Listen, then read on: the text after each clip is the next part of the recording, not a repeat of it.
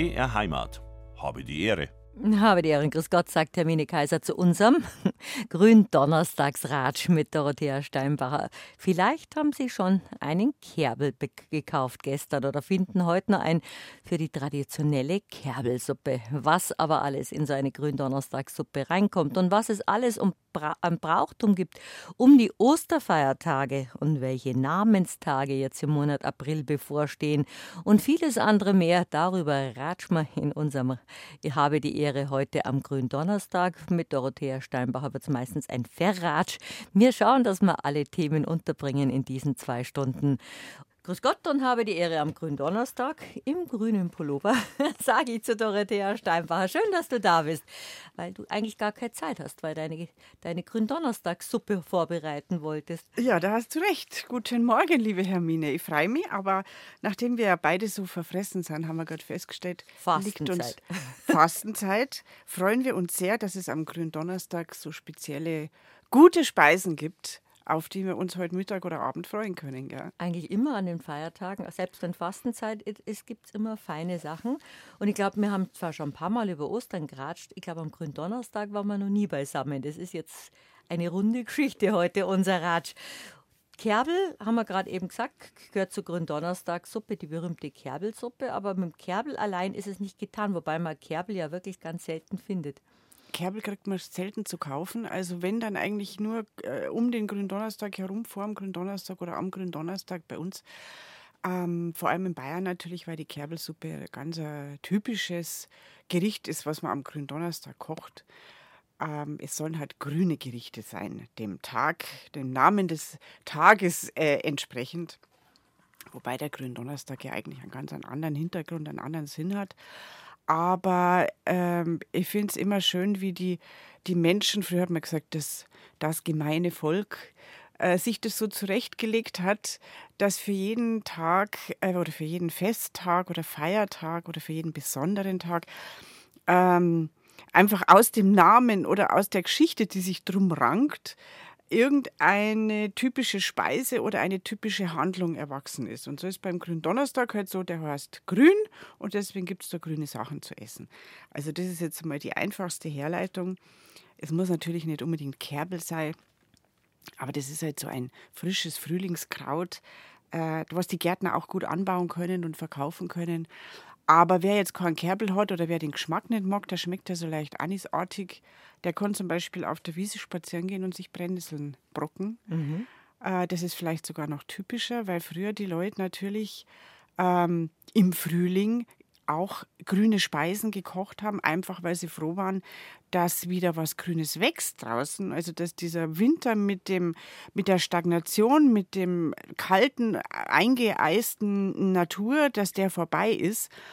Und daher kommt auch diese grüne Tradition, diese, diese Tradition, dass man was Grünes isst am grünen Donnerstag einfach allgemein von dem wiedererwachten Frühling, von der wiedererwachten Fruchtbarkeit der Natur, da haben die Leute schon immer grüne Sachen gegessen, weil es halt einfach wieder gewachsen ist. Ähm, es gibt sehr alte, jahrhundertealte Überlieferungen von, da gibt es den angelsächsischen Neun Kräutersegen zum Beispiel.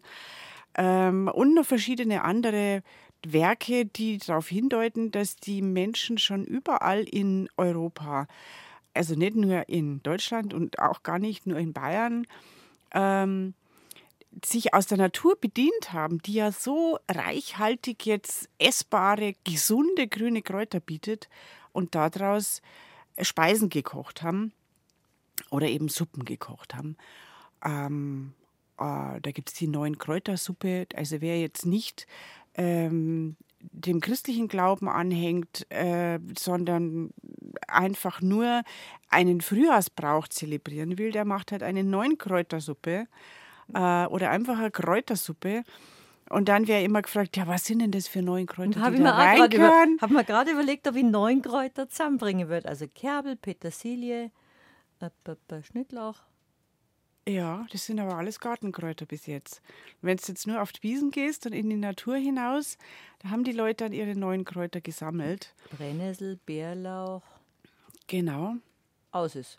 Gundermann, Spitzwegerich, Ui, da, merkt, da merkt man, dass du einen Garten und eine Wiese hast. Wiesenbärenklau, mhm. das bittere Schaumkraut, das Wiesenschaumkraut, ähm, die Vogelmiere. Und es wächst so viel im Moment, äh, dass man auf jeden Fall neuen Kräuter zusammenbringt. Es sind nicht fixe neuen Kräuter, die mhm. unbedingt genau da hinein müssen, weil ja je nach Region und je nach Standort, ob ich jetzt auf dem Berg oder im Tal oder eher in einer feuchten Gegend oder in einer sehr ähm, in einer sehr vom Klima begünstigten, milden Gegend wohne, da finde ich immer andere Kräuter. Taubnessel gehört rein. Ähm, das findet man alles in großen Mengen jetzt. Man muss es nur erkennen und mhm. man muss wohin gehen, wo es also nicht gerade die Hundegassi-Strecken sind oder irgendwelche gespritzten Feldreine sind. Und dann kann man da auch Wildkräuter sammeln und diese Wildkräuter äh, in eine Suppe schneiden oder, oder als Spinat zubereiten und Kartoffel und Ei dazu und schon mhm. haben wir ein wunderbares Gründonnerstagsessen. Warum neun Kräuter? Hat das irgendeine Bedeutung? Ja, neun ist ja eine magische Zahl. Äh, drei mal drei, die drei ist ja nicht nur die Dreifaltigkeit. Dreifaltigkeit jetzt in der Kirche, in der christlichen Kirche, sondern ähm, die drei ist überhaupt eine sehr spannungsgeladene Zahl. Also das ist die erste Zahl, die in die dritte Dimension geht, die jetzt von der Geometrie her gesehen ähm, die nicht harmonisch und ausgeglichen ist. Also die drei hat immer, das ist immer eine Spannung, kommt ja auch in der Natur sehr häufig vor. Dreiblättrige Kleeblätter zum Beispiel, die ja dem heiligen Patrick zugeordnet werden. Und äh, also diese Dreizahl ist eine, eine äh, spannende Zahl und eine magische Zahl schon immer. Man muss dreimal die Kirche umkreisen, man muss dreimal ein bestimmtes Gebet sagen, man muss ähm, weiß nicht, dreimal ausspucken und irgendwelche Flüche vor sich hin fluchen, damit irgendwas passiert und so weiter. Man muss drei Knoten machen, um die Gicht loszuwerden. Also die Zahl drei, glaube ich, weiß jeder sehr viel davon zu berichten, dass wie magisch die ist und wie oft die bei so zauberischen, abergläubischen Handlungen eingesetzt wird. Und wenn man die dann noch potenziert und dreimal drei rechnet, dann kommt neun raus. Also das ist quasi die obermagische Zahl. Wenn man jetzt denkt, wie unsere Großmütter gekocht haben, da waren selbst so gesunde Kräutersuppen oft mit der Einbrenne, was natürlich alles, alles kaputt macht. Wie kocht man denn heutzutage eine gute Neunkräutersuppe? Man kann es ja auch mit einer Einbrenne machen, aber da nimmt man halt dann nicht äh, zwei Tassen voll Mehl, sondern nur einen Löffel Mehl, damit es so äh, ein bisschen angedickt wird. Mhm. Genau, damit es ein bisschen angedickt wird. Und wer absolut vermeiden möchte, dass er eine Einbrenne mit Mehl macht, nach traditioneller Art, der kann eine große mehlige Kartoffel nehmen und roh und die schälen und auf der feinen Reibe in die Suppe hineinreiben. Als Bindemittel. Als Bindemittel, mhm. weil sich das nämlich so verkocht und dann hat man auch so dieses sämige Gefühl, was man ansonsten von einer Mehlschwitze oder einer Einbrenne hat. Oder man kann, das ist die feine Art, so wie du deine Kerbelsuppe heute Abend machen wirst, kannst du uns gleich das Rezept verraten. äh, nee, ich mache es tatsächlich mit einer ganz leichten Einbrenne. Also ich mache tatsächlich also ganz, ganz wenig Mehl, genau, aber äh, also dann halt nicht nur Wassersuppen, sondern mit Milch und Rahm gebunden. Und wer also gar kein Mehl hineintun will, der kann dann zum Schluss zwei Eigelbe einmontieren. Also die Eigelbe vorher so verquirlen ähm, dass die nicht im Ganzen in die heiße Suppen einfallen und dann ein gestocktes, blanchiertes Eigelb ergeben sozusagen, sondern äh, die Eigelbe vorher verquirlen und dann darf die Suppen natürlich nicht mehr kochen und ganz zum Schluss die Eigelbe dann ähm, einquirlen und dann kann man noch ein eiskaltes Stück Butter einmontieren, ganz zum Schluss und das gibt alles natürlich macht es die Suppe dann sehr nahrhaft und sehr, äh, eher kalorienreich. Also aber kann man ja die Fastenzeit auch etwas tarnen. Ein sehr gutes Mundgefühl. Genau. Das ist natürlich das Nächste, dass der Sinn der Fastenzeit eigentlich nicht der ist, dass, ihm, dass man sich besonders feine Speisen zubereitet. Wobei diese Speisen ja wunderbar sind. So eine Kräutersuppe ist ja was Fantastisches. Ja, schmeckt besser als, als äh, mancher Braten oder manches Fleisch oder so. Aber also der Sinn ist ja eigentlich auch nicht, dass man sich ganz streng dran hält äh, und sagt, okay, Fleisch ist verboten und alles andere darf ich essen. Und da mache ich mir jetzt die aller allerfeinsten äh, Sahne und Milch und ich dürfte ja sogar Trüffel essen, ich kann ja alles Mögliche essen sondern der Sinn der Fastenzeit ist ja eigentlich schon, und besonders der Karwoche, die strenge Fastenzeit, ist ja eigentlich schon der, dass man sich eigentlich bescheidet und, ähm, und über lange Zeit hat es bedeutet, sich zu bescheiden, dass man halt kein Fleisch isst und keine üppigen fünf Gänge, sondern nur in Anführungszeichen eine Kräutersuppe. Und unser Glück ist es halt jetzt, dass wir Kräutersuppen so gern mögen. Und deshalb der Gründonnerstag, obwohl er Fastentag ist, auch äh, der für uns ein kulinarisches Highlight bietet. Das passt schon wieder, dass wir zwei gleich mit dem Essen angefangen haben beim Brauchtum Dorothea. Wir haben jetzt während der Musik auch darüber geredet, wie toll immer die Freitage waren. Dampfnudeln haben wir gesagt, Grießschnitten. Bei dir waren es Hasenöhrl mit Kompott oder was war das? Hasenöhrl erst mit Sauerkraut und dann mit Kompott. Also hat es ganz oft so Mehlspeisen gegeben, die man erst mit Sauerkraut oder auch Schuchsen, erst mit Kraut und dann mit was süßen. Schuchsen habe ich jetzt auch nicht gehört. Was ist das? Schuchsen, das, sind, das ist auch so ein Schmalzgebackenes. Mhm. Aber der Dork besteht aus, da ist ein Topfer drin, der ist aus Weizenmehl, Roggenmehl und Topfen, also Quark. Ähm, und und, der, und das sind so große, flache, ovale Fladen sozusagen. Und der Name Schuchsen kommt eigentlich davon, äh, dass es früher hieß, von eines Mannes Schuhsohlenform.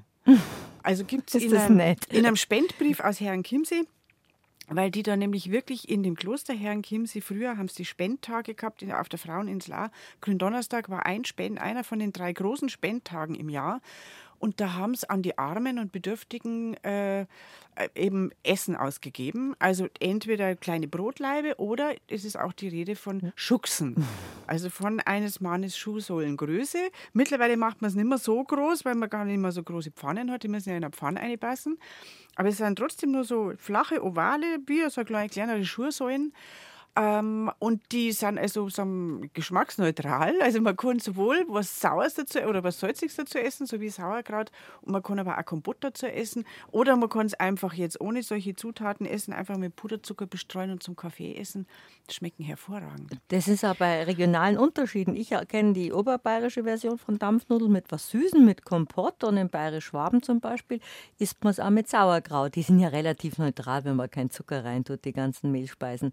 Und bei euch euch hast gerade erzählt gehabt, hat es ja immer viel Fisch gegeben, weil deine Mutter aus einer Fischerfamilie kommt. Also so Fastentage waren eigentlich kulinarisch schon immer was Besonderes. Ja, das haben sich aber, und da müssen wir jetzt kein schlechtes Gewissen haben. Wir haben gerade ein ganz schlechtes Gewissen gehabt, weil wir ständig über das Essen reden.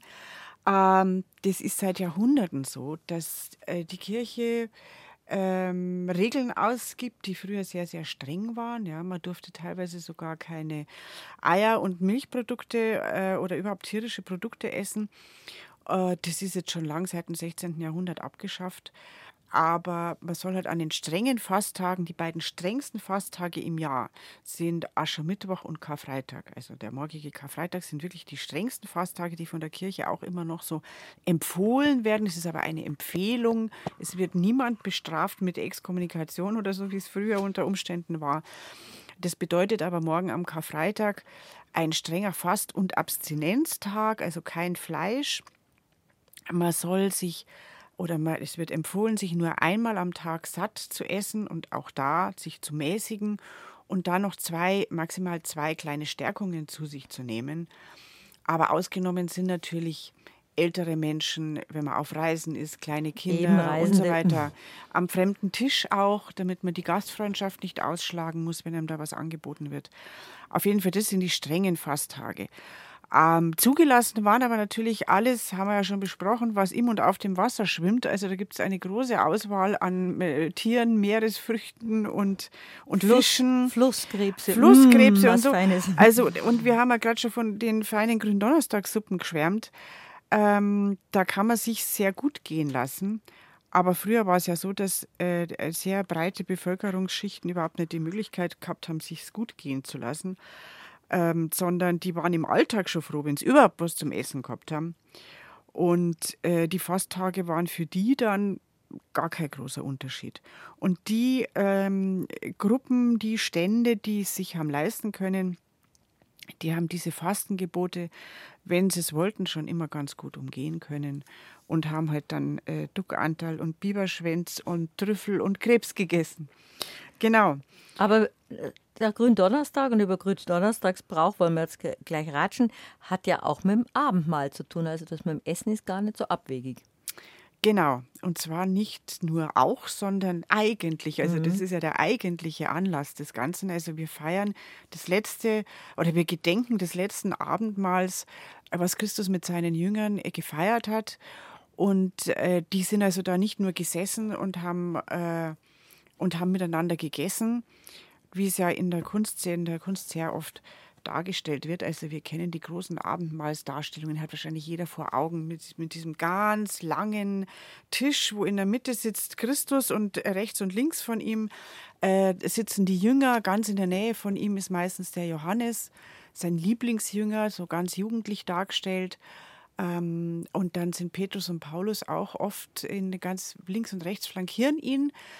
Und irgendwo ist dann äh, der Judas unter den Jüngern, das ist immer das Spannende, wie der Maler den Judas dargestellt hat. Der ist nämlich ganz oft in einem gelben Mantel dargestellt. Gelb war ja eine verpönte Farbe für Kleidung damals. Das war auch eine Kleidungsfarbe, die bestimmten äh, schlecht angesehenen Bevölkerungsgruppen vorgeschrieben war. Zum Beispiel Prostituierte trugen Gelb. Ähm, in, in, in in der Nazizeit wurde diese schreckliche Farbe wieder aufgegriffen, um die Juden zu diskriminieren. Also das Gelb war schon immer eine Farbe, um Menschen zu diskriminieren. Und deshalb wird der Judas auf diesen Abendmahlsbildern oft in, gelben, in einem gelben Mantel oder einem gelben Rock dargestellt. Oft auch mit dem Gesicht abgewandt von Christus. Alle anderen schauen Christus an. Und oft hat er auch einen Beutel mit den 30 Silberlingen in der Hand, ähm, den er ja für den Verrat bekommen hat. Also diese Abendmahlsdarstellungen äh, von, von Leonardo oder auch von Veronese, sind ganz bekannt, die hat wahrscheinlich jeder schon mal gesehen. Und das ist der biblische Anlass, der Anlass in der Heilsgeschichte, den wir am Donnerstag, am Gründonnerstag feiern. Und tatsächlich gibt es dann auch abends einen Gottesdienst, den, den Gründonnerstagsgottesdienst. Und bei dem letzten Abendmahl, was Jesus mit seinen Jüngern gefeiert hat, gefeiert hat, da hat er ja das Brot gebrochen und hat quasi, und es gilt als Einsetzung der Eucharistie. Also da hat er schon vorausgesagt, dass er sein Blut vergießt ähm, und, ähm, und, und, das, und er, er bricht das Brot und hat die Jünger aufgefordert, tut dies zu meinem Gedächtnis, wenn ich mal gestorben bin. Also das ist die Handlung, die in der Bibel äh, am, an diesem Donnerstagabend vor Christi Tod am Karfreitag, ähm, die da drin steht und die wir mit dem Gründonnerstag feiern. Also dieses Brotbrechen und miteinander essen und im Gedächtnis an Christus eben dieses Abendmahl feiern. Das ist eigentlich der theologische Hintergrund der Gründonnerstagsfeier. Mhm. Und dann haben die Menschen natürlich, weil man ja irgendwas essen muss, ähm, das mit vorchristlichen, sich über lange Zeit fortsetzenden Fruchtbarkeitsbräuchen verbunden ähm, und haben diese grünen Speisen, nachdem der Gründonnerstag dann auch seinen Namen äh, erhalten hatte, die grünen Speisen als typisch für den Gründonnerstag erklärt. Wobei in Bayern der Gründonnerstag, muss man auch noch sagen, ja nicht Gründonnerstag heißt, oder früher zumindest nicht, sondern das war der Speispfinster oder der Anlasspfinster. Ah, das ist aber eher im Oberbayerischen dann so.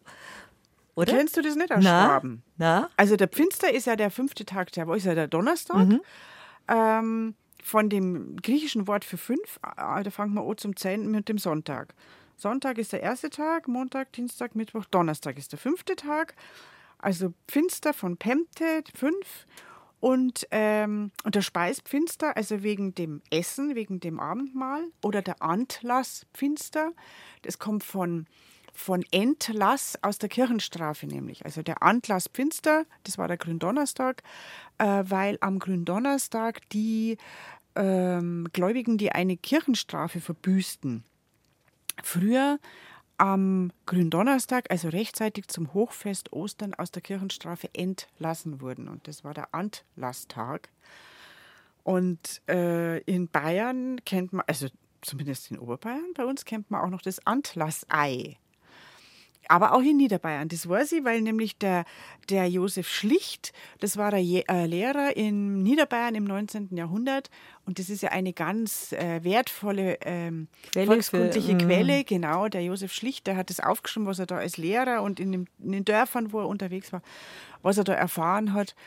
Und der hat zum Beispiel über das Antlassei aufgeschrieben, ähm, dass also die Bäuerin, der ja die Geflügel, das Geflügel untersteht, die am Gründonnerstag gelegten Eier, das waren die Antlasseier, ganz sorgfältig aufhebt und extra kennzeichnet, äh, weil das sind ganz wertvolle Eier und die müssen unbedingt alle zu dem Osterfrühstück. Also die müssen in die Speisenweihe, ähm, in den Speisenweihekorb am Ostersonntag äh, gelegt werden und müssen dann geweiht werden und müssen dann beim Osterfrühstück gemeinsam verzehrt werden. Und dann schreibt er auch aus Niederbayern aus dem 19. Jahrhundert.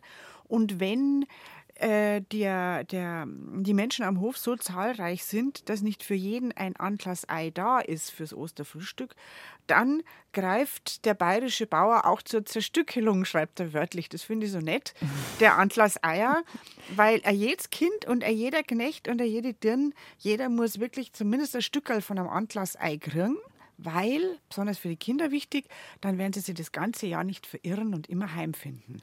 Das waren aber schon Hühnereier, weil die Eier sind ja schlecht zu teilen, selbst wenn sie gekocht sind, haben da keine Taubeneier oder sonst irgendwas. Nein, nein, nein, nein, also die muss man halt dann einfach ähm, abschälen und also hart, hart kochen und dann weihen lassen und dann abschälen und dann auseinanderschneiden und jeder muss ein Stück essen.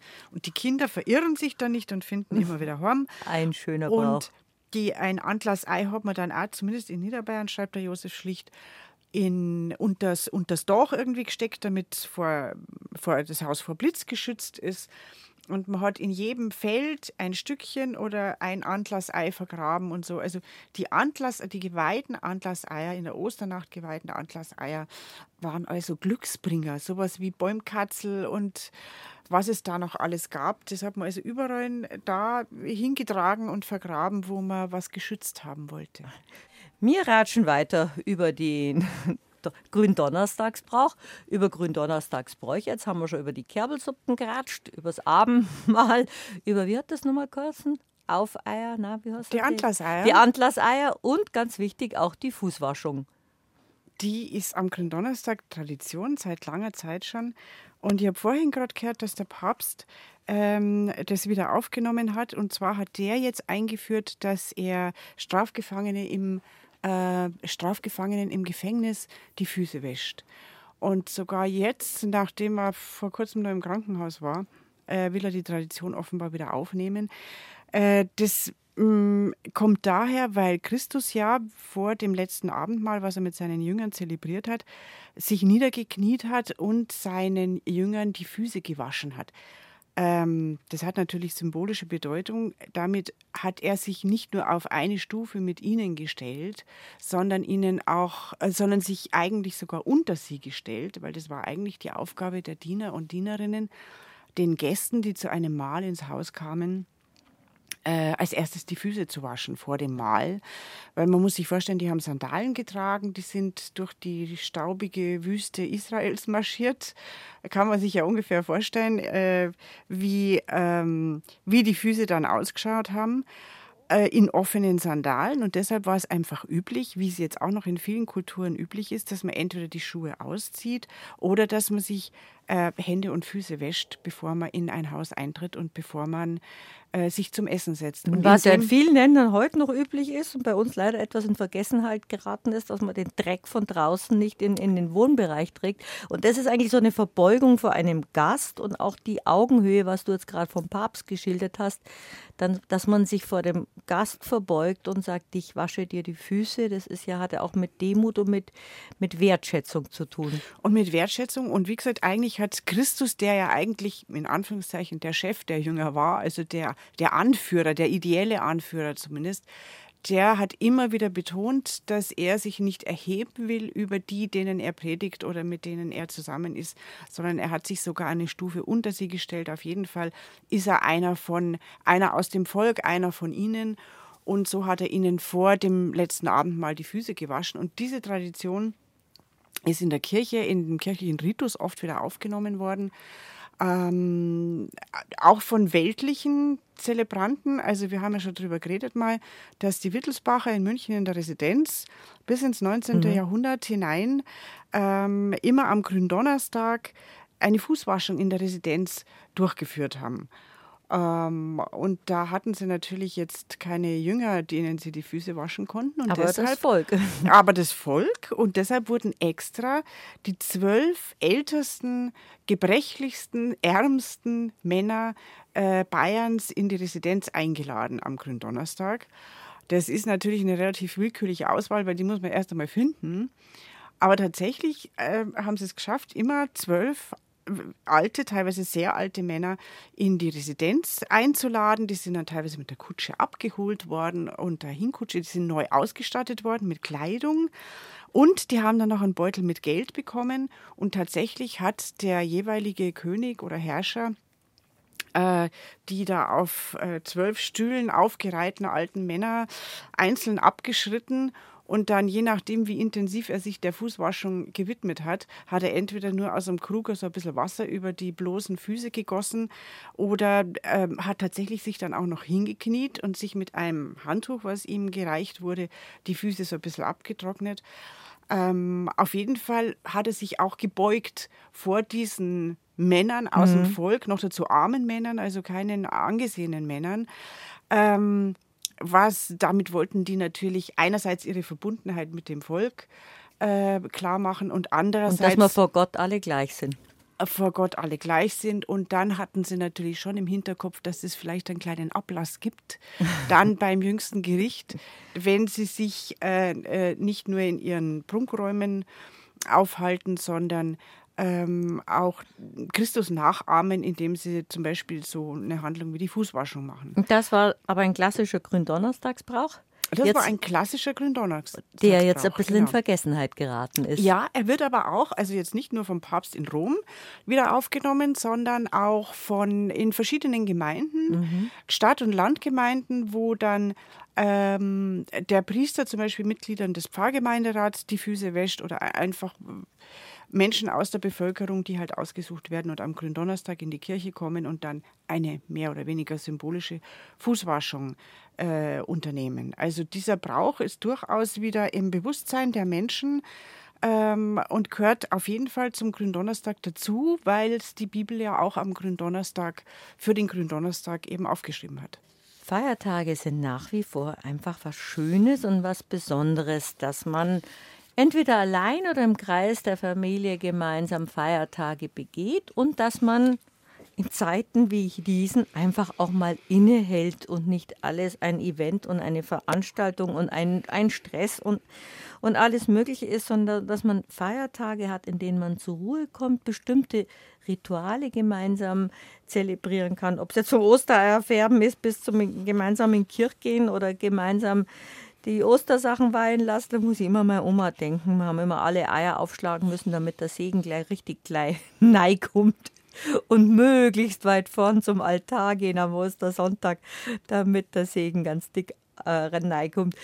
Das habe ich dir eh schon mal hier erzählt, Dorothea. Meine Oma hat einmal gesagt, wenn man das Weihwasser geholt hat, dass man das obere nimmt. Das ist sozusagen der Rahmen vom Weihwasser gewesen. Das war wahrscheinlich, wo die meisten dicken Finger drin gewesen sind. Genau.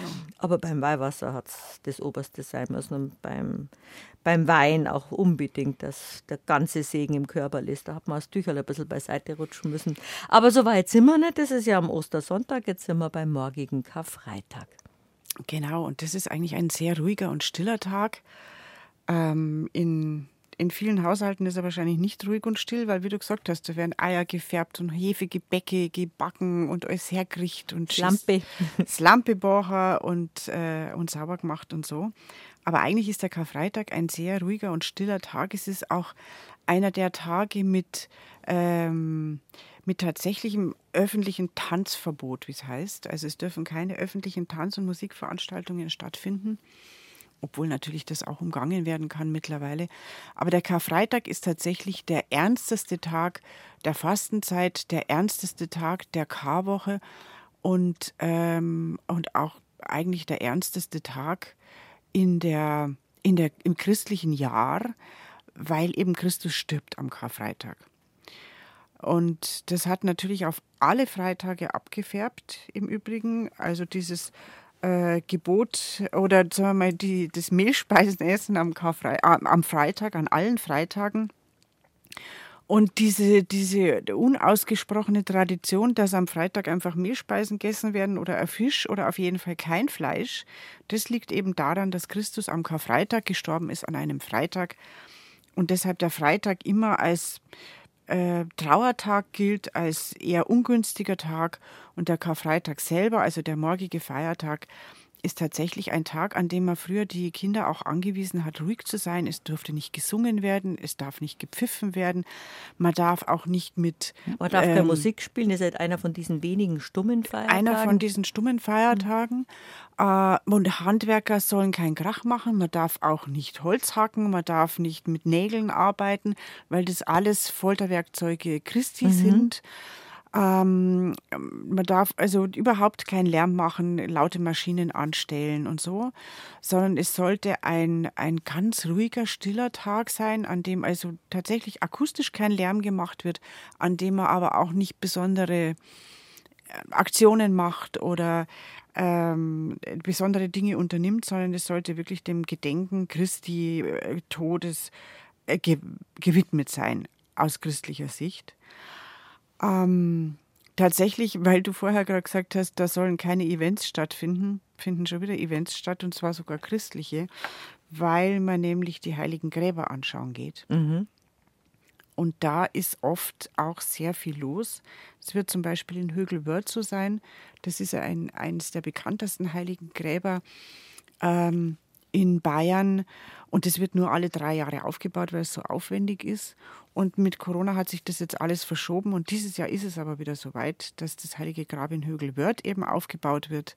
Das ist besonders kunstvoll und beleuchtet und da werden sehr viele Menschen kommen. Es gibt aber äh, unzählige heilige Gräber, die kann man jetzt alle gar nicht aufzählen. In München allein schon ganz viel, in abgelegenen Kirchen ganz viel. Ähm, und es gibt, äh, wer sich dafür interessiert, wo in der Nähe bei ihm ein heiliges Grab anzuschauen ist, der kann auf die Seite vom Erzbistum München gehen. Da gibt es Wunder, ein wunderbares Verzeichnis der heiligen Gräber in Bayern. Da kann man anklicken und da stehen sogar die Öffnungszeiten dabei. Ach, das ist ja schön. Und das ist ja. wirklich ganz spannend. Ähm, wer jetzt nicht weiß, was ein heiliges Grab ist, dem erklären wir es jetzt. Dem müssen wir es kurz erklären. das hängt natürlich zusammen mit der katholischen Lust am Theaterspielen oder äh, an der tatsächlichen sichtbaren Darstellung von biblischem Geschehen. Ähm, ein heiliges Grab ist in der Kirche eine Nische, die da irgendwo eingerichtet wird ähm, und in der eine liegende Christusfigur drin liegt. Die ist meistens geschnitzt aus Holz. Es gibt auch steinerne Figuren. Und das soll das Grab Christi darstellen. Und er liegt dann eben, nachdem er am Karfreitag gestorben ist, um drei Uhr nachmittags. Auf den Termin hat man sich geeinigt äh, liegt er in dem Heiligen Grab. Das ist dann oft äh, ganz unterschiedlich ausgestaltet. Manchmal sehr im 19. Jahrhundert haben die, oder, äh, oder vorher noch im Barock, 17., 18., 19. Jahrhundert, äh, im 19. Jahrhundert sind die dann in der Säkularisation oft verschwunden, zerstört worden diese barocken Gräber, aber die sind im 19. Jahrhundert dann teilweise auch wieder ausgegraben worden, restauriert worden oder neu gemacht worden. Also diese alten heiligen Gräber haben oft eine unglaublich aufwendige Kulissenmalerei, so wie man sich das damals vorgestellt hat im, im Orient. Mit, äh, da ist das Grab flankiert von gemalten riesigen Palmen, die also den gesamten Altarraum ausfüllen mit so einer Scheinarchitektur. Das sind dann so Potemkinsche Dörfer quasi. Also das sind Holzkonstruktionen, die bemalt sind und die werden da in den Altarraum gestellt und aufgestellt. Und in der Mitte im Zentrum ist eine beleuchtete Nische, in der eine teils lebensgroße mm, Christusfigur liegt.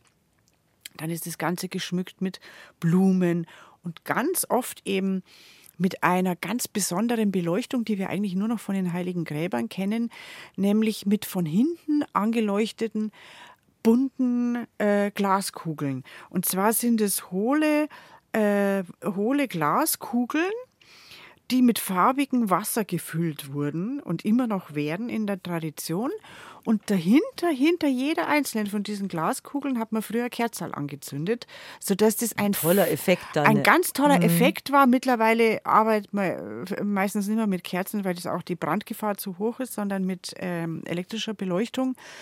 Aber immer noch werden Glaskugeln, die teilweise bis zu 40, 50 Liter Wasser fassen, äh, aber auch kleinere in allen möglichen Größen, die äh, mit ganz unterschiedlich gefärbtem Wasser gefüllt und jeweils von hinten beleuchtet. Das ist dann ein farbiges Flackern und, und ein farbiges geheimnisvolles Leuchten, weil ansonsten die Kirche natürlich nicht so ausgeleuchtet ist und die Beleuchtung allein von diesen ähm, flackernden, farbigen Kugeln herkommt.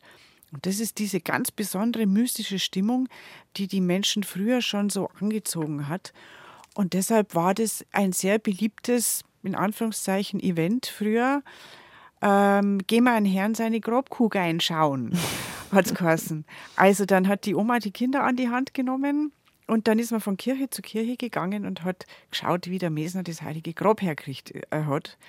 Und, äh, und das, war, das war das Ereignis, weil sowas hat man da nicht kennt, so farbiges Licht und so. Und außerdem war es natürlich eine. Und das auch noch in der Kirche, wo eh alles schön ist mit Gemälde und, und mit allem drumherum. Das ist schon was Besonderes. Das ist ganz was Besonderes. Und wie gesagt, das entsprang eben dieser barocken Lust am Theater inszenieren, diese ganze, das biblische Geschehen in der Kirche zu inszenieren. Man muss ja nur mal in die Asamkirche in, die Asamkirche in der Fußgänger, äh, in der Sendlingerstraße gehen.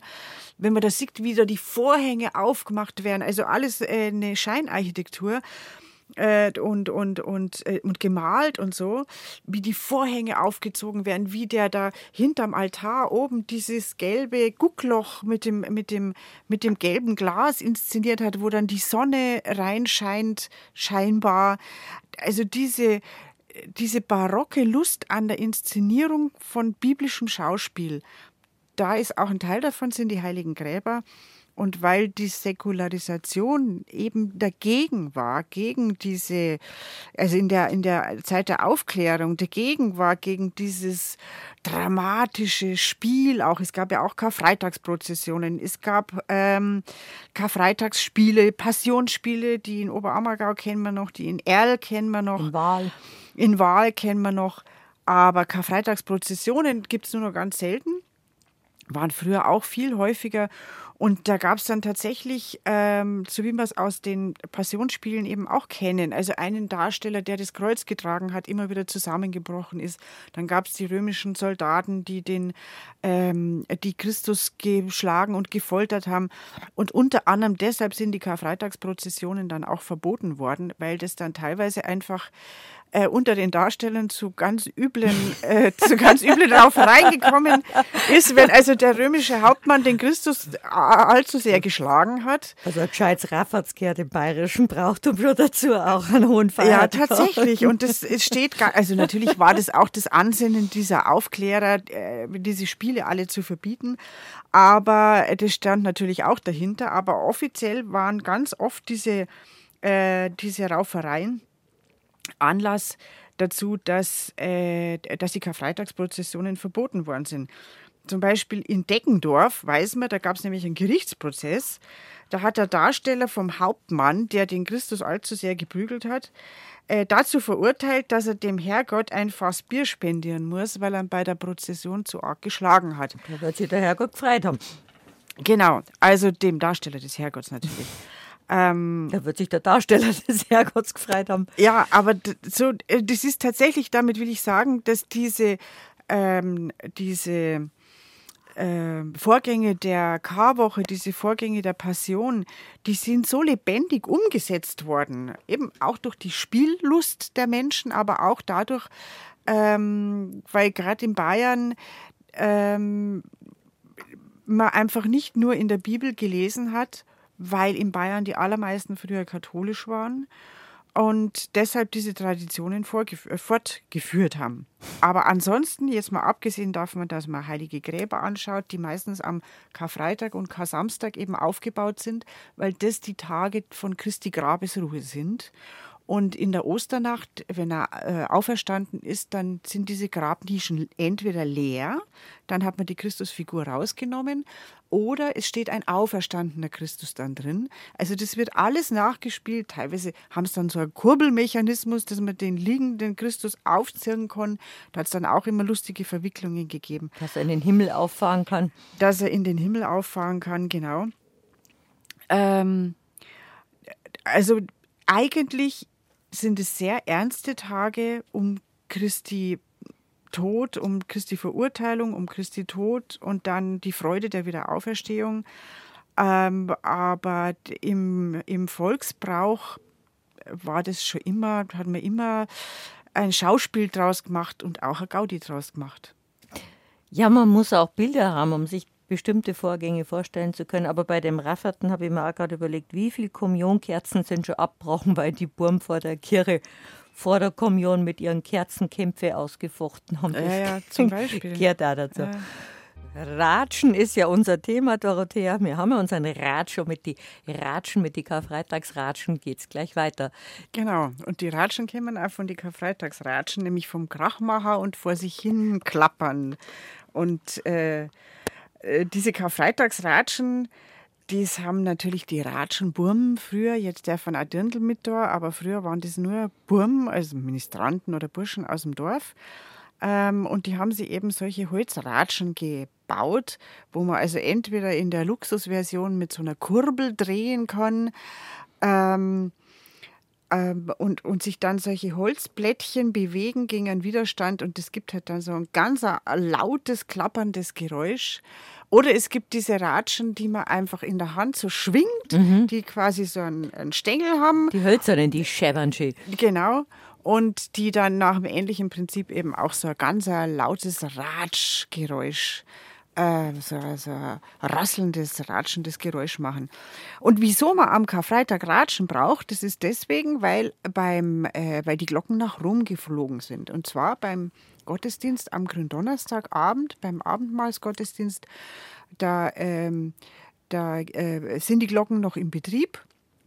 Und nach dem Gloria hat es geheißen, fliegen die Glocken nach Rom, weil ja dann die Grabesruhe Christi herrscht am Karfreitag und am Kar-Samstag bis zur Auferstehung und in der Osternacht, äh, wenn Christus auferstanden ist, dann kommen die Glocken wieder zurückgeflogen aus Rom und dann läuten sie wieder beim Osternachtsgottesdienst. Natürlich fliegen unsere Kirchenglocken nicht realita nach Rom, sondern die werden halt einfach nicht in Betrieb gesetzt. Die hängen nach wie vor im Turm. Aber zum Beispiel in Frankreich hat man die Kinder wirklich erzählt, dass die Glocken nach Rom fliegen und dass, wenn sie dann wieder zurückfliegen, dann bringen sie aus Rom die Ostereier mit. Auch ein netter Brauch. Und deswegen bringen in Frankreich die Glocken die Ostereier und nicht der Osterhase, so wie bei uns. Ähm, und in der Osternacht, wie gesagt, feiern wir dann die Auferstehung Christi.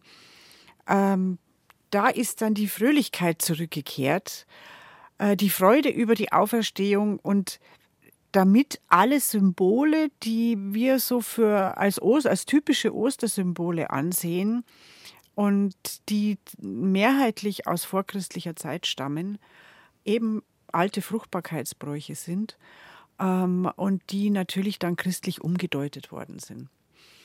Also das Osterei zum Beispiel äh, steht auch für Fruchtbarkeit mhm. und Erneuerung und äh, dann hat man sogar gesagt, äh, die Schalen von dem hart gekochten Ei, wie man die äh, erst anschlägt und dann abschält, das steht für die Auferstehung, dass also aus dem äh, aus dem Grab Christus aufersteht. Also das kann man alles sehr äh, äh, diffizil umdeuten. Und wie wir schon gesehen haben, eben auch diese alte grüne Fruchtbarkeitsfrühlingssuppe, die dann zur Gründonnerstagssuppe geworden ist und zum Nachempfinden von dem letzten Abendmahl. Wir mm, stellen natürlich auch einen Korb mit den Speisen für die Speisenweihe in der Osternacht zusammen, die dann äh, bei dieser Feier geweiht werden gesegnet werden, muss man eigentlich sagen. Also das ist dann ein Korb, der dann noch mit einem extra schön bestickten Tuch mhm. ausgestattet wird, was also teilweise extra nur für diese äh, Speisenweinkorb gestickt und wird. teilweise auch die Fahnen fürs Osterlamm. Genau, fürs das Osterlamm. Gibt's ja auch bei vielen Familien in der x-ten Generation bestickt von der Uroma. Genau, da gibt es dann diese diese Fahnen fürs Lampi, die sind auf so einem kleinen Spieß und die spießt man in das Lamm hinein. Eben auch das Lamm ist natürlich ein Symbol aus der, aus der Bibel, weil, das, wie, weil Christus wie ein Lamm zur Schlachtbank geht äh, und sich opfert für die, für die Christen, für alle Gläubigen. Und deshalb ist das Lamm auch eben ein Ostersymbol. Und natürlich auch deswegen, weil im Frühling die kleinen Lämmer zur Welt kommen. Also das passt alles äh, zum Frühling und Auferstehung. Also mhm. Also diese Auferstehungsfeier jetzt mitten im Winter oder im November oder so, das kann sich kein Mensch vorstellen, sondern der Frühling und die, die Freude auch wieder über die Sonne und über das Grün, was wir ja selber jeder Einzelne empfinden passt natürlich prima zusammen mit der Feier der Auferstehung Christi.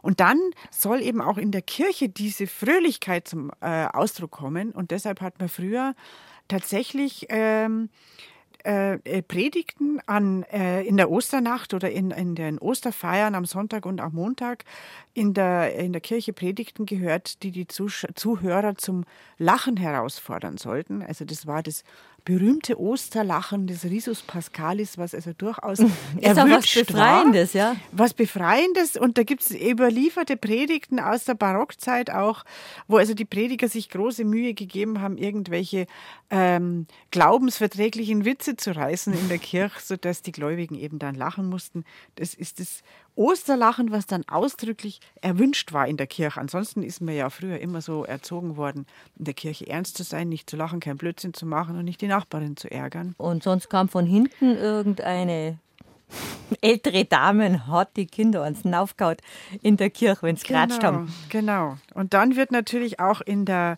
in der Osternacht das Osterwasser ähm, gesegnet und geweiht.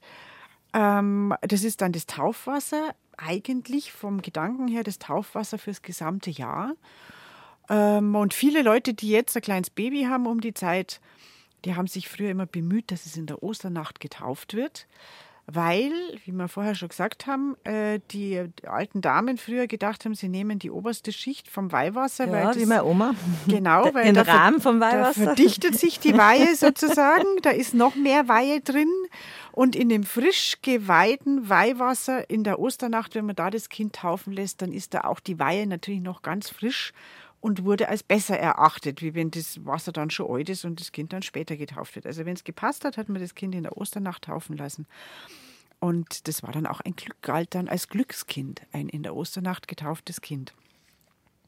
Dann ist Christus auferstanden. Dann werden die Speisen, die man weihen hat lassen, also neben den Eiern, unbedingt Antlasseier dabei, dann äh, Brot, was ja Christus am Gründonnerstagabend äh, äh, beim letzten Abendmahl gebrochen hat.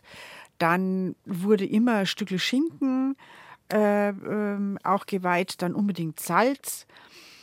Dann heißt es in manchen Gegenden, dass man eine Meerrettichwurzel weihen lassen soll, äh, zur Erinnerung an, den, an das bittere Leid, was Christus äh, erlitten hat. Ja, und dann kann man seine Fantasie walten lassen. Manche Leute lassen auch Butterwein, manche äh, lassen auch die das Osterfladen, das Ostergebäck ja. weihen und alles, was zum Osterfrühstück so vorgesehen ist. Und wenn das dann äh, aus der Kirche heimgetragen wurde, ähm, dann nimmt man sich ein bisschen was von dem frischen Taufwasser mit und füllt es daheim in die Weihwasserkrügerl ein. Und dann gibt es natürlich bei uns war das immer, bevor man in der Osternacht in die Kirche kommt, hat der Mesner am Friedhof schon ein Feuer entzündet. Das war das Osterfeuer. Osterfeuer. Mhm.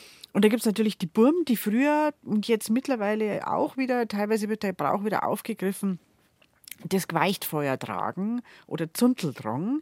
Da haben die dann schon das Jahr über diese Baumschwämme gesammelt, die ja schon der Ötzi benutzt hat, um, sich, um die Glut immer dabei zu haben. Äh, diese Baumschwämme, die man kennt, die so außen an den Bäumen wachsen und die muss man abbrechen und dann muss man es eine Weile trocknen.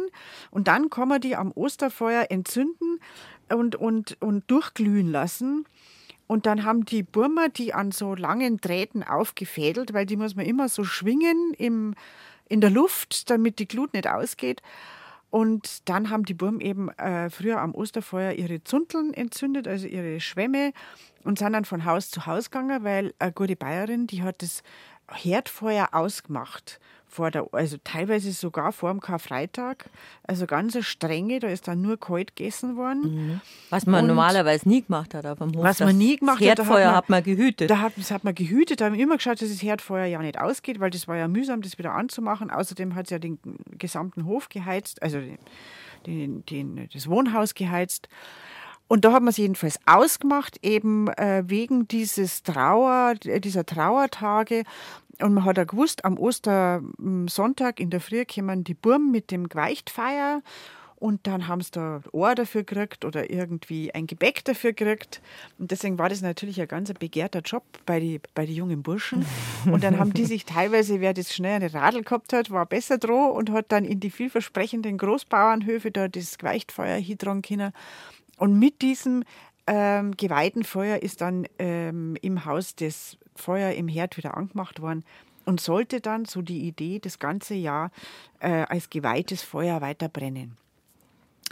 Und man hat sie dann auch in der Oberpfalz zum Beispiel, haben sie die Burschen aus dem, ähm, aus dem Osterfeuer einfach so obrennende Scheitelstückel mit heimgenommen. Und das war der Obrand.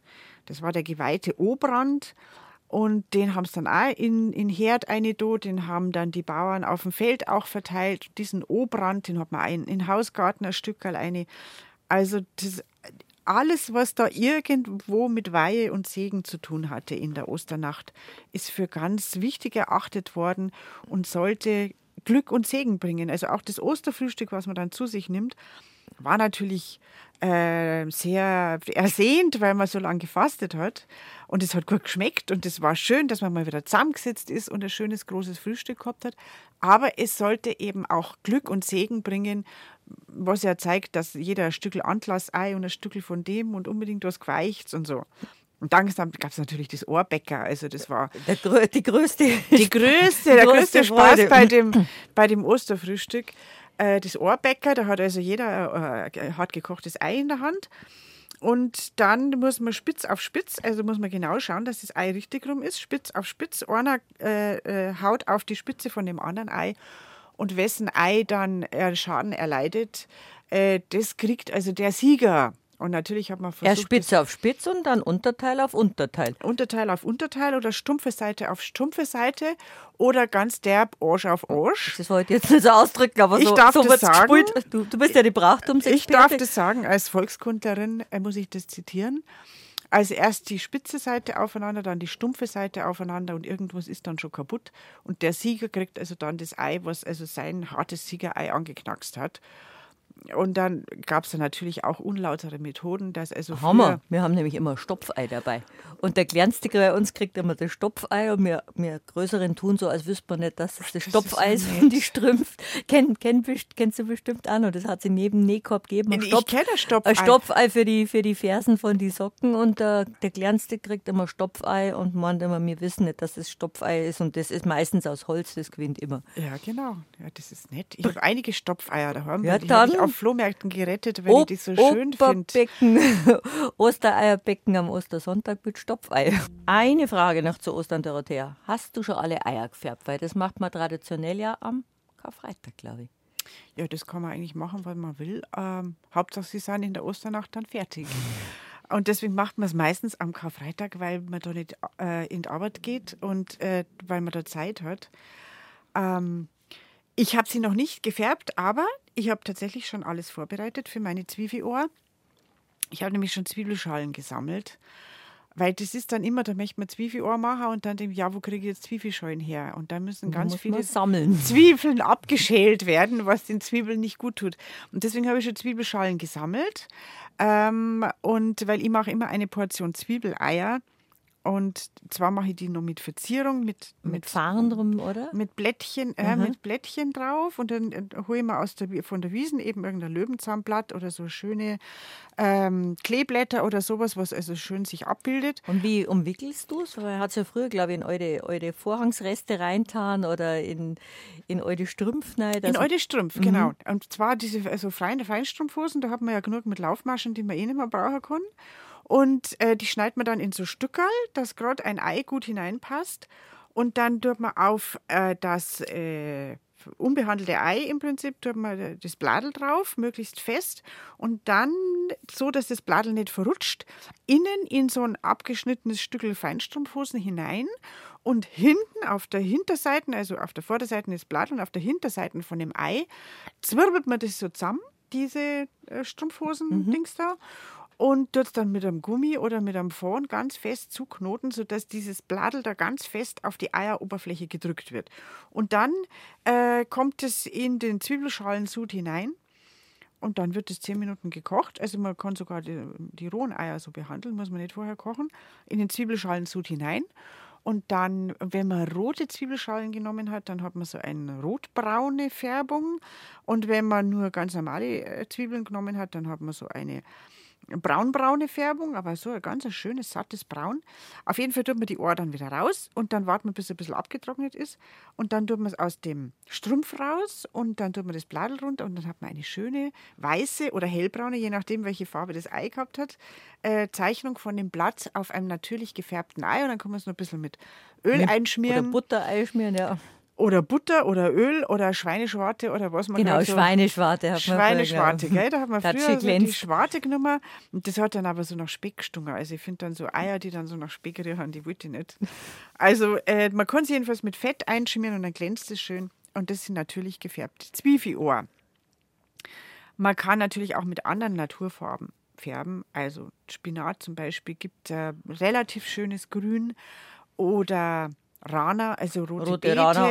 Genau, rote Beete, wenn man die richtig intensiv kocht und dann nur einen Schuss Essig in, das, äh, in den Färbesud tut, dann gibt es ein schönes, äh, sattes Dunkelrot. An, den, an den Fingern auch. Und an den Fingern kann man mit Handschuh arbeiten oder kann sich zu den roten Fingern bekennen. Man kann mit Heidelbeeren dann so ein bisschen so ein, so ein bläuliches Lila erzielen und mit Kurkuma kann man ein Gelb erzielen. Also ähm, man kann wunderbar mit Naturfarben färben, aber natürlich auch mit den Färbeblättchen oder Färbetabletten, die es da so gibt. Aber es war immer schon Spaß, mit kleinen Kindern Eier zu färben. Da waren sie auch beschäftigt am Feiertag. Ja, das gehört einfach dazu. Und dann hat man schöne bunte Eier oder mit Muster und man kann es dann hinterher noch ummähen und kann noch einen Gruß draufschreiben oder so. Also das war immer eine ganz schöne in, äh, äh, vorösterliche Handlung in der Familie, so ein schöner Nachmittag wo sich auch der Vater hingesetzt hat mit Pinsel und Aquarellkasten und ganz fein gemalt hat und so. Und die Mama hat immer gekocht und hat immer Ohr herschaffen müssen und wir haben dann gemalt. Also das Eigentlich schöne, also immer wenn du so diese Brauchtumsgeschichten hier erzählst, dann kommen so viele Erinnerungen. Also bei den Hörern wahrscheinlich genauso, wie wir es als Kinder gemacht haben. Und das sind so Rituale, glaube ich, die jeder braucht um die Feiertage rum, weil es einfach eine Gemeinschaft ist und weil es schön war. Man hat auch als Kinder gestritten, wenn wieder Ei kaputt gegangen ist. Aber das hat einfach dazugehört. Ja, und das sind einfach schöne Erinnerungen. Und ich finde also, äh, ähm, man, man sollte sowas in der Familie auch fortführen. Weil also nur irgendwie in den Supermarkt gehen und ein paar Osterhasen kaufen, das ist natürlich auch ein Ritual, aber auf jeden Fall sollte man schauen, dass man diese Tage gemeinsam verbringt, weil also wir zwei, wir sind jetzt schon so alt und erinnern uns immer noch gern. Gerade im Alter erinnern, erinnern uns noch gern an, an unsere, an unsere äh, Kinderzeiten und an unsere Jugend und an die Rituale, die wir vor den großen Oder wenn beim, Lamp so beim Lampe, wenn es aus der Form kommen ist, wenn der Kopf abbrochen und war. irgendwas ist nicht, ist Papablem. Also hat immer ausgeschaut, irgendwie wie der Hund vom Nachbarn und hat man mit einem Zahnstocher von innen hat es repariert und mit Mehlpapp wieder den, den, den Kopf rauf vom Lamm. Also das war auch immer lustig, dass man geschaut hat, dass... Genau. Also man hat einfach besondere Sachen gemacht. Also man hat nie ein Lamm gebacken, nur an Ostern, ja. Oder Butterlampe, habe ich auch schon mal erzählt, dass man also aus Butter ein Lamm formt.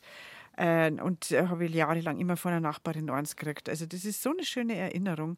Und solche Traditionen kann man ja auch hm, neu etablieren, wenn sie in der eigenen Familie noch nicht vorhanden sind.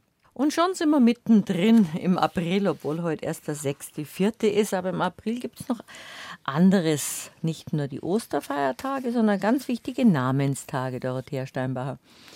Ja, der nächste ist eigentlich am 12. April schon der heilige Zeno von Verona, der zwar in Bayern kein so verbreiteter Taufname ist, aber in zwei Gemeinden doch ganz häufig auch heute noch als Vorname vergeben wird, nämlich in Isen und in Bad Reichenhall, wo nämlich äh, große Zenokirchen stehen.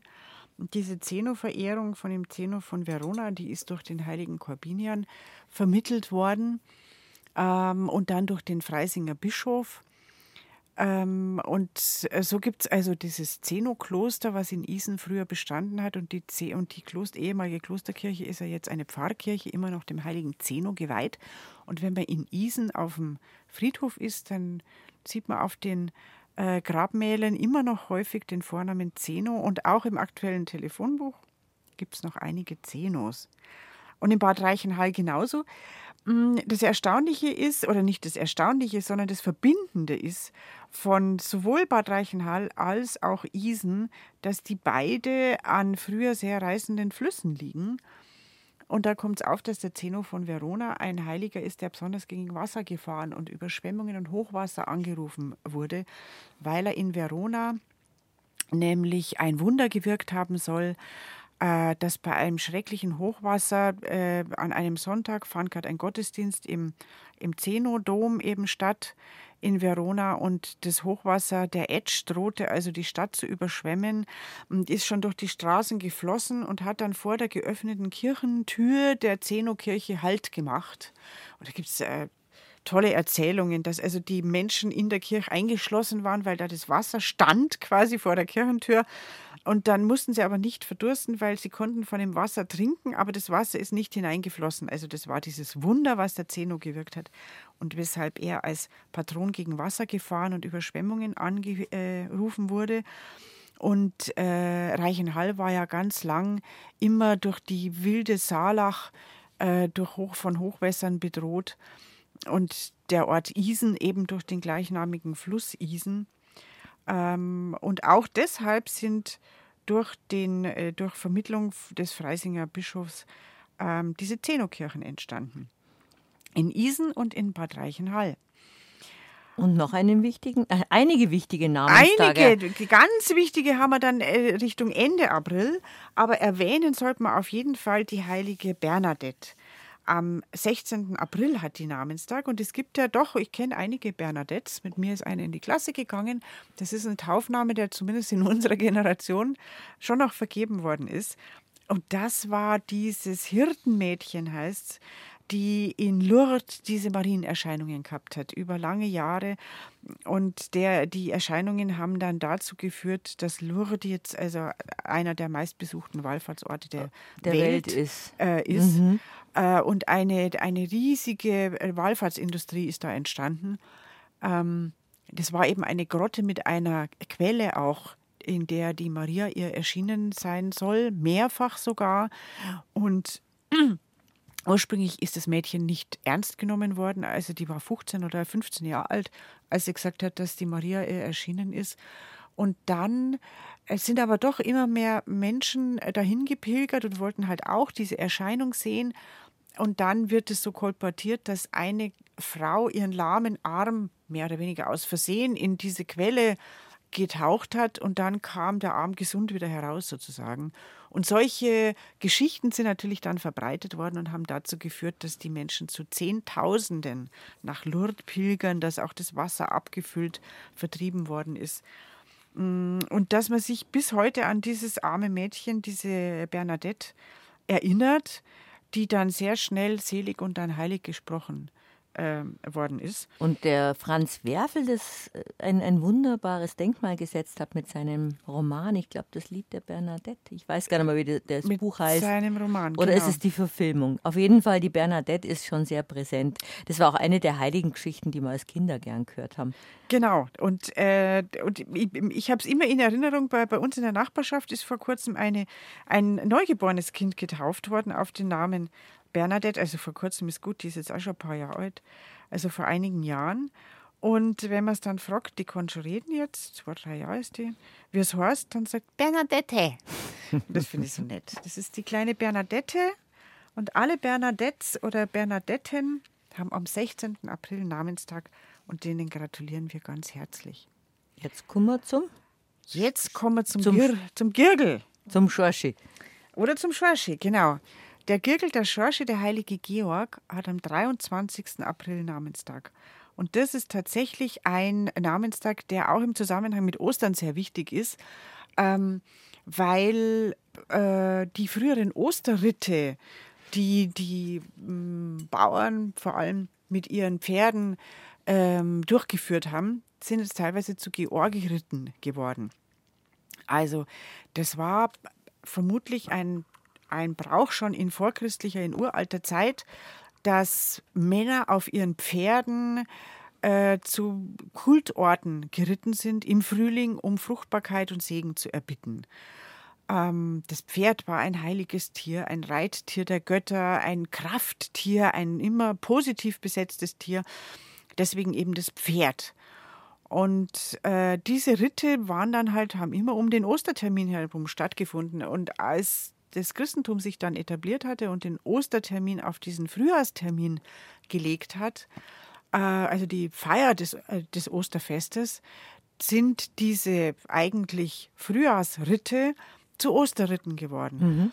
Und als der, äh, der Namenstag der Namenstag des heiligen Georg auf den 23. April festgelegt worden sind, sind teilweise Osterritte zu Georgieritten mhm. geworden und umgekehrt.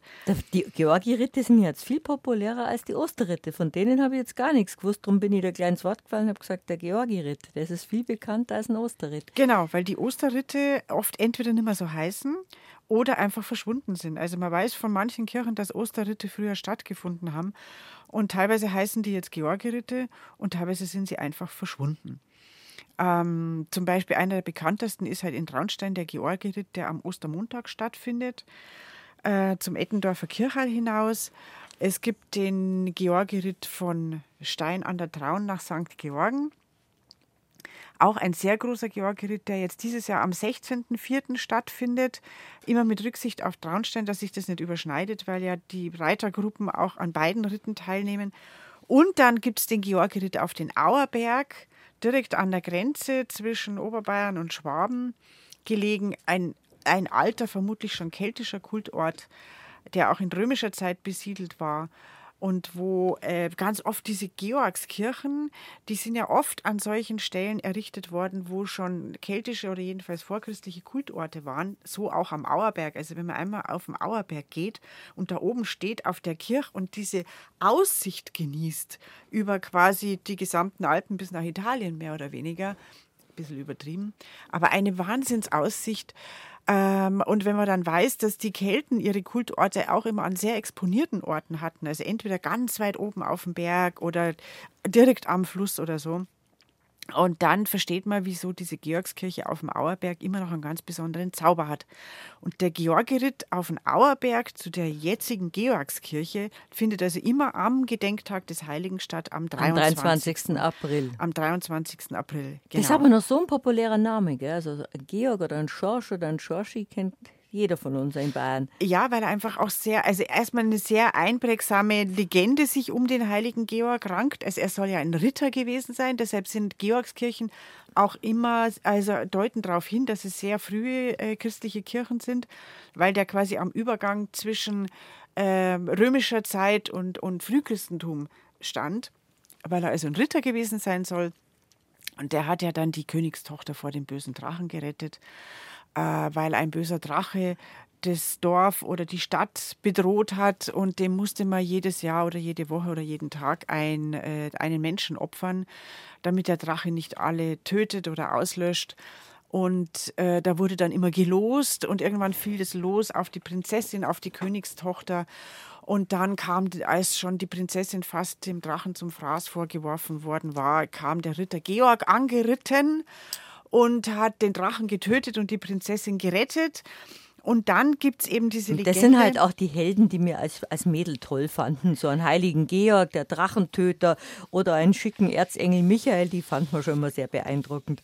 Genau, diese Helden wurden schon immer toll gefunden und die sind deshalb äh, von vielen ähm, Ländern, Orten, Städten, von vielen Zünften und Berufen als Patrone eingesetzt mhm. worden.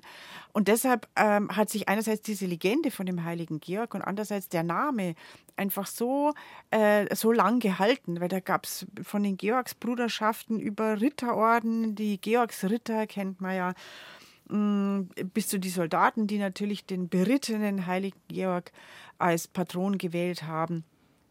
Ähm, und deshalb hat sich auch der Name ebenso erhalten. Und dann heißt es in, äh, zum Beispiel in Spanien ist der, ist der heilige Georg ja Patron von Barcelona. Da soll sich in der Nähe in dem Dorf, ich weiß es nicht, Mont Blanc genau, soll sich ja diese Geschichte mit dem Drachen zugetragen haben. Das wird also für jeden Ort, jeder hat sein eigenes Dorf, wo der Ritter Georg eingeritten ist und die Prinzessin gerettet hat. Und dann hat sich in Barcelona eben, nachdem der den Drachen getötet hat, soll sich dieses herumgeflossene Drachenblut in ein Meer von Rosen verwandelt haben. Und dann hat der Ritter Georg eine Rose aufgehoben und hat sie der geretteten Prinzessin überreicht. Und daher kommt, dann gab es früher schon, gab es im 15., 16. Jahrhundert, gibt es Nachweise dafür, äh, dass aus diesem Anlass am Georgstag in Barcelona ein Rosenfest gefeiert wurde. Und dass natürlich dann die Männer ihrer Angebeteten eine Rose geschenkt haben.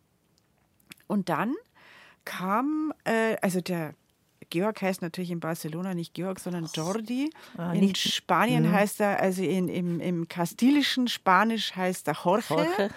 Und im katalanischen, also in Barcelona heißt er Jordi und der San Jordi ist also äh, der Tag des heiligen Jordi am 23.04. ist also der Feiertag in Barcelona. Und dann kam eben Anfang des 20. Jahrhunderts ein Autor und Buchhändler auf die Idee, dass also nicht nur Frauen Rosen kriegen, sondern dass man sich ja auch Bücher schenken könnte. Der hatte schon diese sozialistische Idee im Hinterkopf, dass man Bildung für alle ermöglicht, dass Bücher verteilt werden müssen und so. Aber aus dieser Idee hat sich das entwickelt, dass der 23. April der Georgstag der Tag in Barcelona der Tag des Buches und der Rose ist. Und des Bieres bei uns, glaube ich. Bei uns des Bieres. Und äh, inzwischen ist es so, dass auf der Grundlage dieser katalanischen Tradition, wo also dann am Georgstag die Früher war es so, die Männer den Frauen eine Rose schenken und die Frauen den Männern ein Buch schenken. Mittlerweile gibt es da auch äh, Frauen, die sagen, das ist ungerecht und mittlerweile schenkt man sich halt gegenseitig Bücher und Rosen aber die ganze Stadt ist voll mit Bücherständen und Blumenständen und das ist wahrlich. Das ist aber ein schönes so Fest. Ein wunderschönes Fest. Und das hat auch die UNESCO erkannt. Mhm. Und deswegen hat die UNESCO in den 1990er Jahren, ich meine 95, 96 war das, den Tag des Buches zu einem weltweiten Fest erklärt, am Georgstag, aber begründet eben auf dieser Georgstradition in Spanien äh, zum Welttag des Buches erklärt. Und muss ich als Autorin natürlich unbedingt darauf hinweisen, dass der 23. April nicht nur der Georgstag ist, sondern auch der Welttag des Buches. Und zufällig oder nicht ganz zufällig dieser Buchhändler und, und äh, der das in Spanien inszeniert hat oder installiert hat, der wusste natürlich, dass an dem Tag sowohl Miguel de Cervantes Geburtstag hatte, als auch äh, Shakespeare. Und, äh, und das sind natürlich zwei Tage, die also für das Buch auch sprechen. Also das ist der Georgstag. Und diese äh, und der Georgitag ist also auch im, im Bewusstsein der Menschen wichtig. Das ist ein, ein, ein Wetterregeltag, an dem man Wetterregeln festmacht, an dem man schaut, wie das Wetter ist. Äh, zum Beispiel heißt äh, St. Andreas macht das Eis, St. Georg bricht das Eis. Und der Andal, der ja am 30. November Namenstag und der Georg am 25.04. allerspätestens, äh, am 23.04., der bricht dann das Eis. Oder was ja auch nett ist, das weist auch nochmal darauf hin, dass der heilige Georg ja ein Ritter war. St. Georg kommt nach alten Sitten auf dem Schimmel angeritten. Das heißt, dass teilweise nochmal schneiden kann am Georgstag. Und ist in Verbindung mit dem Pferd. Oder St. Georg und St. Marx treuen oft was Args. Das ist zwar eine ganz holprige bayerische Aber Reim, es, reimt sich. Reimt dich oder ich fress dich. Aber das sorgt schon dann den, äh, den nächsten wichtigen äh, Namenstag. Das ist nämlich der Markustag am 25. April. Ja, der Markus ist auch ganz wichtig, wobei in Bayern eigentlich der, der Girgel äh, wichtiger ist. Ähm, zumindest auch als Vorname. Weil als Vorname ist der Markus erstaunlicherweise kaum gewählt worden bis ins 19. und 20. Jahrhundert. Erst dann fängt es an. Ganz anders natürlich in Italien, San Marco, äh, der da sehr gern als Vorname gewählt wird, der, ein Nationalheiliger ist und äh, vor allem natürlich der Stadtpatron von Venedig. Mm, und das ist nicht durch Zufall passiert, sondern, ähm, sondern durch eine Schandtat, weil auf Veranlassung des, des damaligen Dogen haben im 9. Jahrhundert die Venezianer den nämlich die Gebeine geraubt von dem Evangelisten Markus. Äh, venezianische Seefahrer sind da losgeschickt worden und sind nach Alexandria gefahren und haben einfach die Reliquien geraubt. Das kam dem Dogen natürlich sehr gelegen, äh, weil der damit ein, äh, eine der wichtigsten Reliquien hatte, die es überhaupt noch gab im 9. Jahrhundert. Also ähm, ähm, die Reliquien eines so berühmten Heiligen zu haben, eines so begehrten Heiligen zu haben, eines Evangelisten, eines der vier Evangelisten zu haben, das zeichnete natürlich die Stadt und damit auch den Herrscher, den Dogen, aus äh, als ganz wichtigen Menschen. Und äh, nicht zuletzt äh, deswegen wurde diese, dieser Raub der Reliquien des heiligen Markus auch in der Kunst oft dargestellt. Also Venedig ist voll mit Tintoretto-Gemälden, ähm, wo also diese Szenerien äh, gemalt wurden und das, das Leben des heiligen Markus und der Raub der Gebeine des heiligen Markus. Es wird ja immer als Rettung der Gebeine deklariert. Natürlich sagen die Venezianer von sich nicht, dass sie das geraubt haben. ähm, und dann hat man ihm natürlich diesen, äh, diese riesige, bekannte üppigst, wertvollst ausgestattete Kirche San Marco in Venedig erbaut. Und überall heute noch ist also der Markus Löwe Identität. Der venezianische Löwe, ja. Für die Venezianer. Also an jedem zweiten Haus ist irgend so ein Wimpel oder so ein kleiner Teppich, der da über den Balkon herabgelassen wird mit dem Markus Löwen drauf. Äh, und der Markus ist eben ein Evangelist, wie ich schon gesagt habe, einer der vier Evangelisten, zusammen mit Johannes, äh, Matthäus und Lukas. Und äh, das Symbol für den Evangelisten Markus, mit dem er immer dargestellt ist, ist eben der Löwe. Der Lukas ist ja, wird repräsentiert durch den Stier, das ist also sein, sein äh, Tier, sein Krafttier, würden manche sagen, oder sein Symboltier. Und ähm, der Johannes mit dem Adler, der ihn sogar in, in vielen Darstellungen flüstert ihm der Adler quasi die, die Evangelientexte ins Ohr. Also das ist ganz klar eine Vermittlung von oben. Und der Matthäus mit dem Mensch. Oft heißt es mit dem Engel, aber eigentlich sind es vier äh, Symbole, die jeweils geflügelt sind. Und deswegen wird der Mensch, der mit Matthäus dargestellt äh, wird, oft als Engel bezeichnet.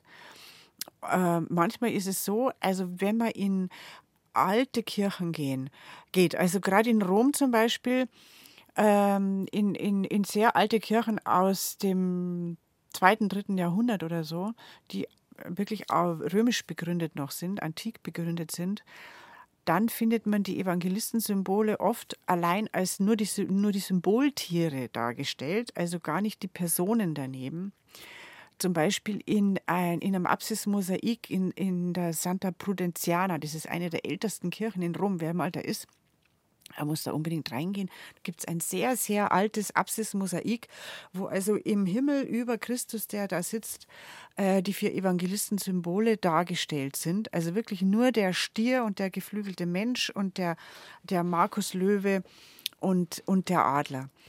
Und ähm, ja, der Markus, wie gesagt, bei uns ist der eigentlich weder vom Namen her äh, als Taufname noch als Symbol so sehr beliebt gewesen, im Gegensatz zu den anderen. Also Matthäuse und Johannes, Johannese hat es bei uns schon immer gegeben.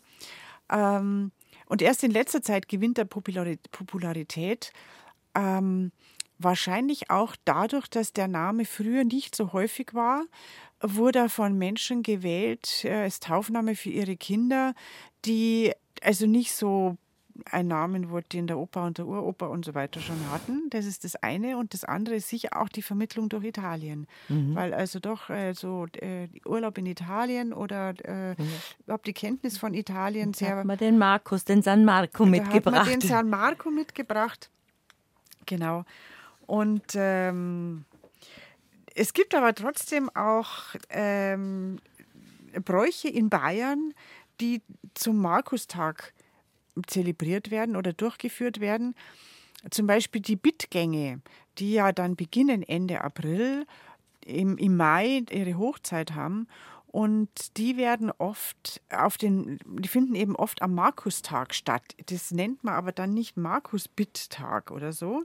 Also diese, mit diesem Markus ähm, fremdeln die Leute bei uns, hat man den Eindruck. Wenn man jetzt andere Heilige vergleicht, die rundherum ihre Gedenktage haben, dann ist der Markustag ähm, eigentlich nur als einer, einer der Evangelistentage halt bekannt und natürlich schon auch als Wetterlostag ähm, weil es genau wie bei manchen anderen Tagen heißt, regnet es am St. Markustag, kann es dauern noch 40 Tage. Also das ist jetzt irgendwie ein oh je, Reim. Da ist natürlich der Markus ein bisschen schlecht belegt, weil 40 Tage schlecht Wetter, das mag jetzt keiner haben. Nee, das mag keiner haben. Aber wie gesagt, der Markustag ist schon ein Wetterlostag. Der, das heißt, der Tag ist im Bewusstsein der Menschen gewesen und, äh, und die haben da auf den Markustag geschaut. Aber äh, der Georg ist bei uns ungleich beliebter und ungleich mehr zelebriert worden und so. Und der äh, Markustag am 25.04. ist jetzt der Namenstag von allen Markussen, die es jetzt schon einigermaßen äh, viele gibt. Aber ist vor allem ein ganz großer Feiertag eben in Venedig und in Italien, wo San Marco also der Evangelist ist, den man am meisten verehrt. Dann wünschen wir allen April-Namenstaglern den Markus, den Georgs und Georginen und den Zenos und den Bernadettes. Und den Bernadetten. Eine genau. schöne Zeit und natürlich jetzt, wo wir am grünen Donnerstag beieinander waren, Dorothee, wünschen wir allen eine schöne und liebevolle Osterfeiertage, wo viele Bräuche vielleicht noch mal herausgeholt werden, über die wir heute gesprochen haben. Gutes Ostereier picken und schöne Feiertage. Frohe Ostern, auch von mir. Bis zum nächsten Mal.